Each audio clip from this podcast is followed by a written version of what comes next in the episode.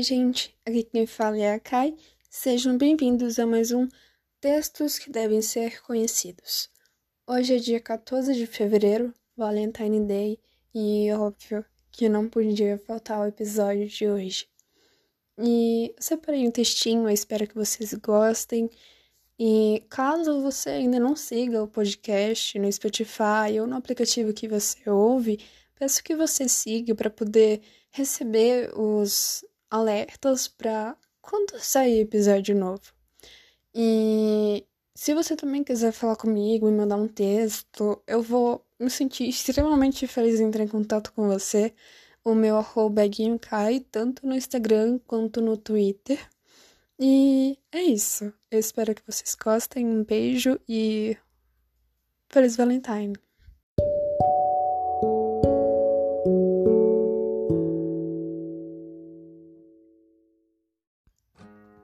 Acho que a maioria de nós já teve grandes reflexões, super insights, incríveis descobertas num simples banho. Também aqueles diálogos imaginários que talvez nunca irão acontecer, ou reflexões capazes de mudar a vida. É como se a água que cai do chuveiro fosse uma poção mágica que tira da nossa mente tudo o que precisa sair. E um dia, num banho quente, me veio uma lembrança muito gostosa da infância. Quando eu tinha uns seis anos e estava na pré-escola, ia ter quadrilha de festa junina. Eu tinha ficado chateada porque meu pai não seria o menino que eu gostava. Aos seis anos eu já tinha um crush. E até hoje, nas minhas lembranças, ele é lindo. Pois bem, eu iria dançar com outro garoto. E meu crush iria ser logo o noivo da quadrilha. Foi demais para mim. Não me dei por satisfeita. Chegou o dia da quadrilha e tem aquele momento de troca de pares. Eu já era bem esperta e bolei um plano. Foi essa lembrança que me veio no banho eu guiando meu par, praticamente o empurrando, fingindo que era dança, para chegarmos ao lado de onde estava o noivo, para que na hora de trocar os pares eu estivesse ali do lado e dançar com ele. E foi o que aconteceu. Consegui dançar com meu crush. Ser a noiva da quadrilha por alguns minutos. Estar perto dele como nunca antes e mais que isso ter conseguido atingir um singelo objetivo que deixou meu coração saltitando. Lembrando disso, dessa menina dançando em busca do noivo perdido, eu ri sozinha.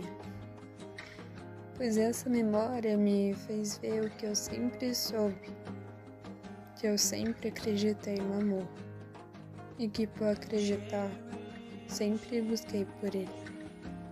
Talvez até demais. Filha de pais separados, sendo que o pai teve três mulheres, amantes, traições, brigas, agressões, mãe que se separou e nunca mais quis unir a ninguém, teve namoros rolos, mas nada que vingasse. Sua frase padrão sempre foi: antes só que mal acompanhado. Um pai que tinha traição como algo comum, após a separação dele de minha mãe, casou-se com a que era amante, mas continuava tendo outras amantes. Inclusive, me levava na casa delas.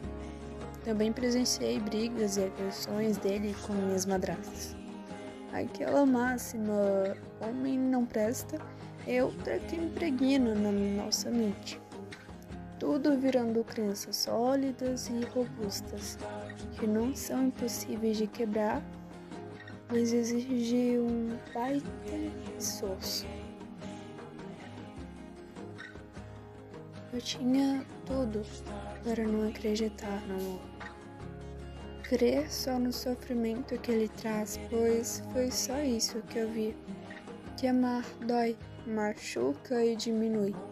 Existe rejeição, agressão, troca e traição. Não sei bem porquê, mas parece que a vida quis me fazer crer no contrário. Talvez justamente para contrariar o destino dos meus pais. Tá aí uma pauta para a próxima terapia com a psicóloga. E quanta coisa já vivi nessa aventura chamada amor. O primeiro foi daquelas histórias homéricas dignas de filme. Foram dois anos de enrolação com a minha pessoa. Brincadeiras com meu coraçãozinho adolescente. Medos, idas e vindas até dar namoro de fato.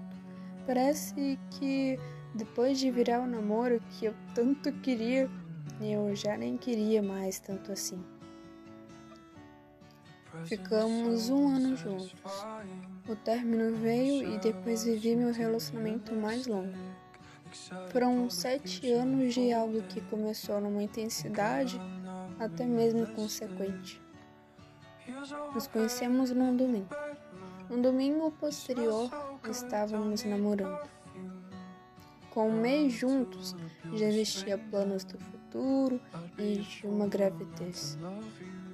Foi uma história de muita parceria, crescimento e desafios, mas que também teve seu fim.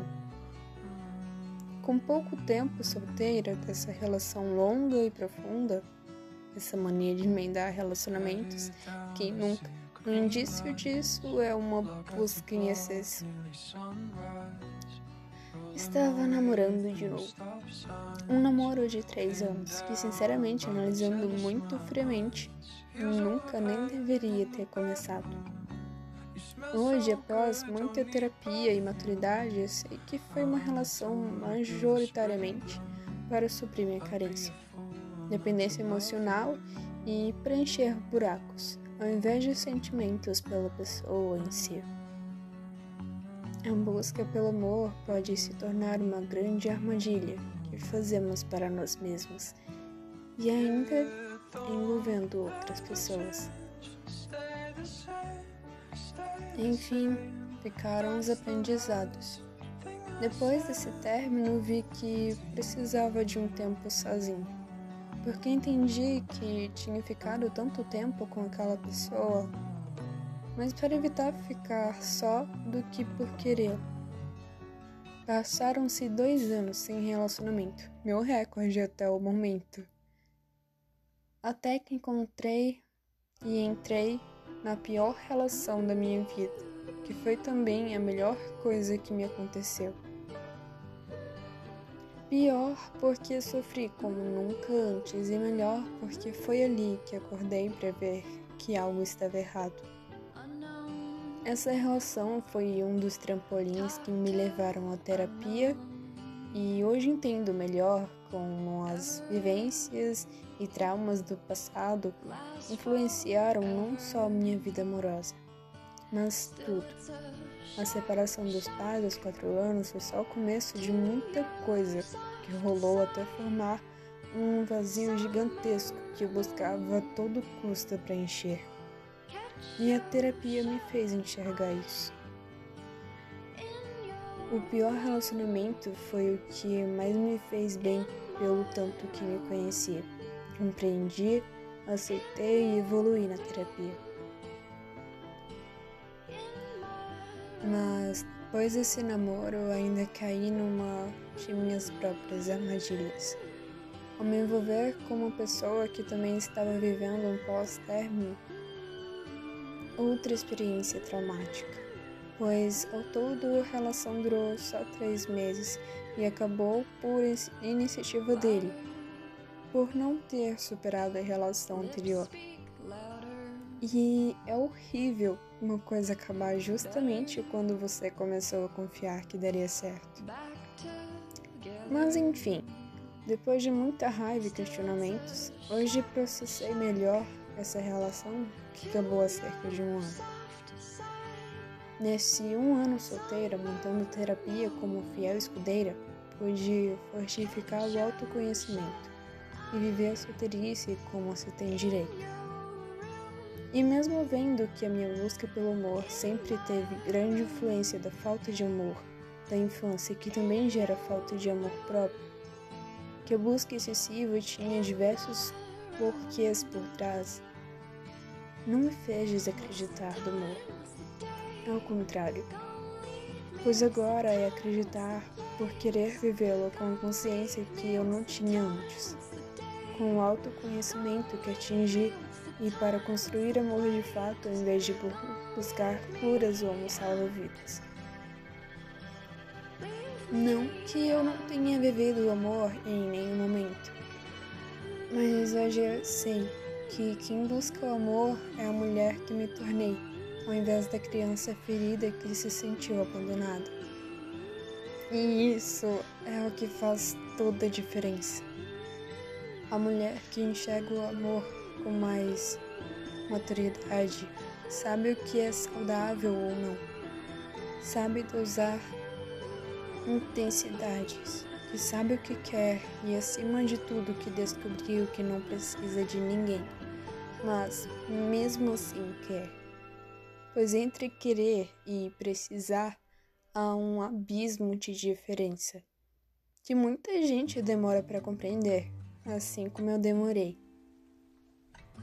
Estar solteira é um dos melhores momentos para praticar ainda mais o autoconhecimento, a solitude e descobrir o que de fato faz você querer uma relação e um parceiro é redescobrir a si mesmo e também se há traumas para curar, dores para olhar e uma criança ferida para acolher. É tudo bem doído, mas necessário. A solteirice é uma delícia e hoje eu a vivo com graça. Diversão e tranquilidade ao invés de desespero, como já foi antes mas no fundo também já adquiri a maturidade e consciência de saber que ter um relacionamento é algo que eu quero, mesmo que não precise. Não importa o tamanho da desilusão, não importa se vivências da infância querem dizer o contrário, não importa o tamanho do rombo no peito, não importa os novos medos que surgem, eu continuo acreditando. Sou aquela do grupo que está sempre incentivando um amigo a se arriscar, que gasta horas de reflexões e frases de efeito para apontar o porquê vale a pena, que se contagia com as novas histórias de amor que vê surgindo, que lamenta as dores do coração, mas sabendo que fazem parte, que exalta os pequenos passos que vive a vida e cada dia tendo ao menos algum pensamento sobre esse sentimento. Não sei se é um problema acreditar demais. Eu sempre acreditei no amor, sempre busquei e sempre fiz tentar acontecer. E hoje vejo que sempre foi assim, porque mesmo quando ainda buscava amor inconscientemente para tratar traumas, mesmo assim para mim, Nunca fez sentido se privar de algo tão bom pelos reveses que podem acontecer ao longo do caminho. Amar não dói nem é ruim. Só há partes desafiadoras, assim como qualquer coisa da vida. E riscos são necessários em qualquer escalada. E depois dessa lembrança tão divertida e gostosa de um pedaço da infância, que me fez refletir e escrever tanto. Eu vejo que não quero desapontar aquela menininha que, desde tão cedo, já era uma guerreira em busca do que queria, que acredita em seus sonhos e acredita no amor. Tenho um orgulho disso.